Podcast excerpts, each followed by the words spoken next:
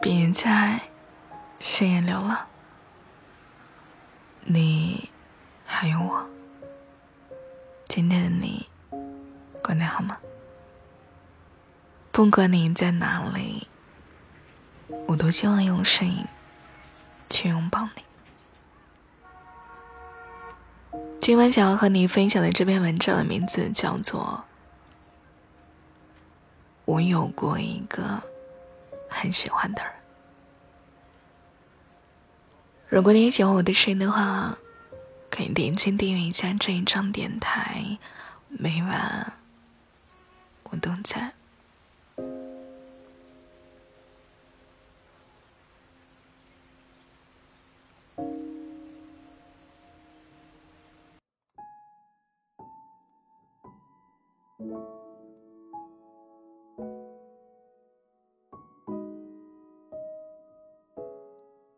我有一个很喜欢的人，有多喜欢呢？大概就是在他之后，我再也没有遇到第二个让我毫不保留去爱的人吧。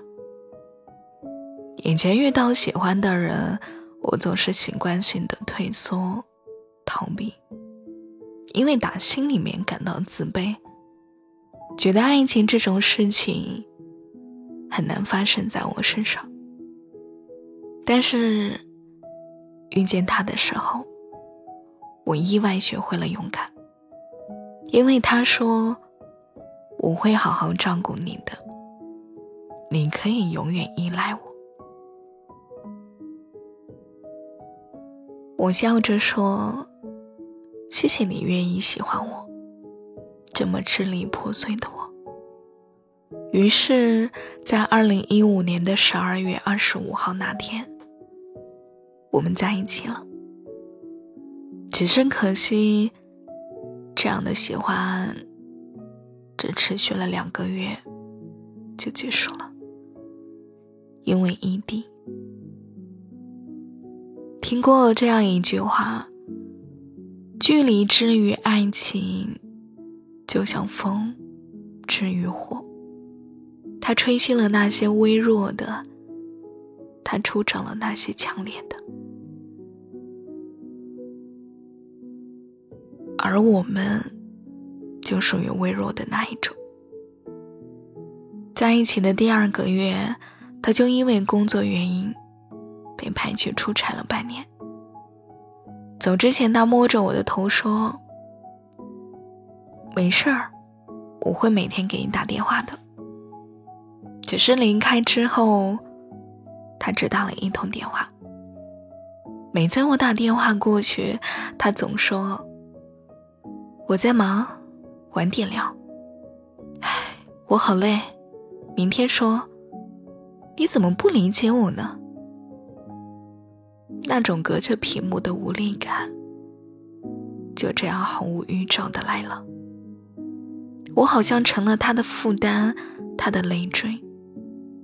怎么做都不对，怎么说都显得多余。有一天晚上，他的手机停机了，我着急忙的骑着自行车去营业厅给他交话费。那时候我们还在用按键手机，还不能够用手机缴费。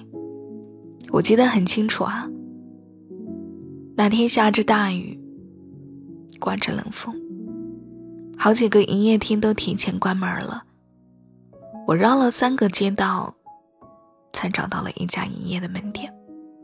但是他知道之后，并没有多么感动，只说了一句：“其实没必要。”是的，后来我自己觉得也挺没必要的。只是当时觉得这是一种爱他的表现。从那以后，我们的关系就发生了微妙的变化。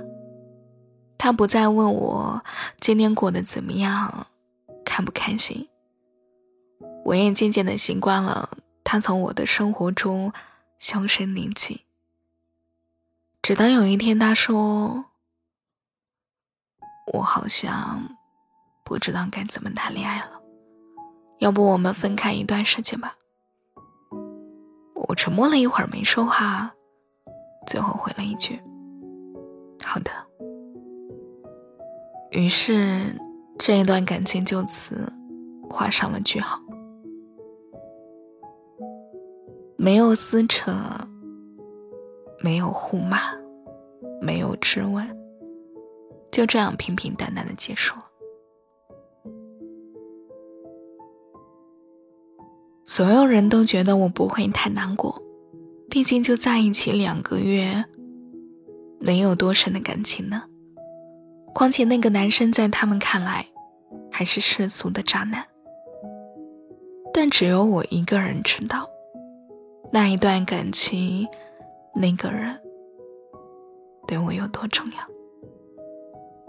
他是第一个坚定走向我的人，即使那种坚定十分短暂。刚在一起的时候，他不管干什么都会提前主动的向我汇报，让我别担心。天气冷的时候呢，会提醒我注意保暖。下雨了，会专门来公司接我下班。特殊的日子还会提醒我不要吃冷的饭菜。他能敏感的捕捉到我情绪的变化，经常给我讲一些冷笑话，逗我开心。不见面的日子里，他会反复的告诉我：“我想你了。”见面的日子里，我们会牵手、拥抱，走过一条又一条的街道，还有好多好多的事情，我已经记不清了。但当时那种喜欢的感觉，仿佛刻进了骨子里。只可惜那种喜欢太浅了，浅到挡不住距离，也挡不住时间。分手之后，我换了新的工作，也搬到了新的住所。我以为把一切换新就能够快速的从过去走出来，但是没有想到，七年了，我还是没能够忘记他。每次跟朋友聊起他，我都忍不住的会问：如果不喜欢？他当初为什么要招惹我呀？如果喜欢的话，他为什么不多坚持一下呢？分手对他来说，到底是一种解脱，还是一种痛苦呢？结果不得而知。所以直到现在，我都难以释怀。前一段时间听朋友说。他要结婚了，日子定在十月一号。听到消息的那一瞬间，我的内心五味杂陈，说不出具体的感受。后来想想，应该是如释重负吧。我终于不再纠结，管他当初到底是因为什么原因而分手的。我也懒得恨他，跟他有关的一切都不重要了。我甚至开始庆幸，没有为他再耗费下一个七年。我的生活还没有太糟糕，重新开始还来得及，没什么好遗憾的吧？就祝他幸福。也祝我有一个新的开始。再见。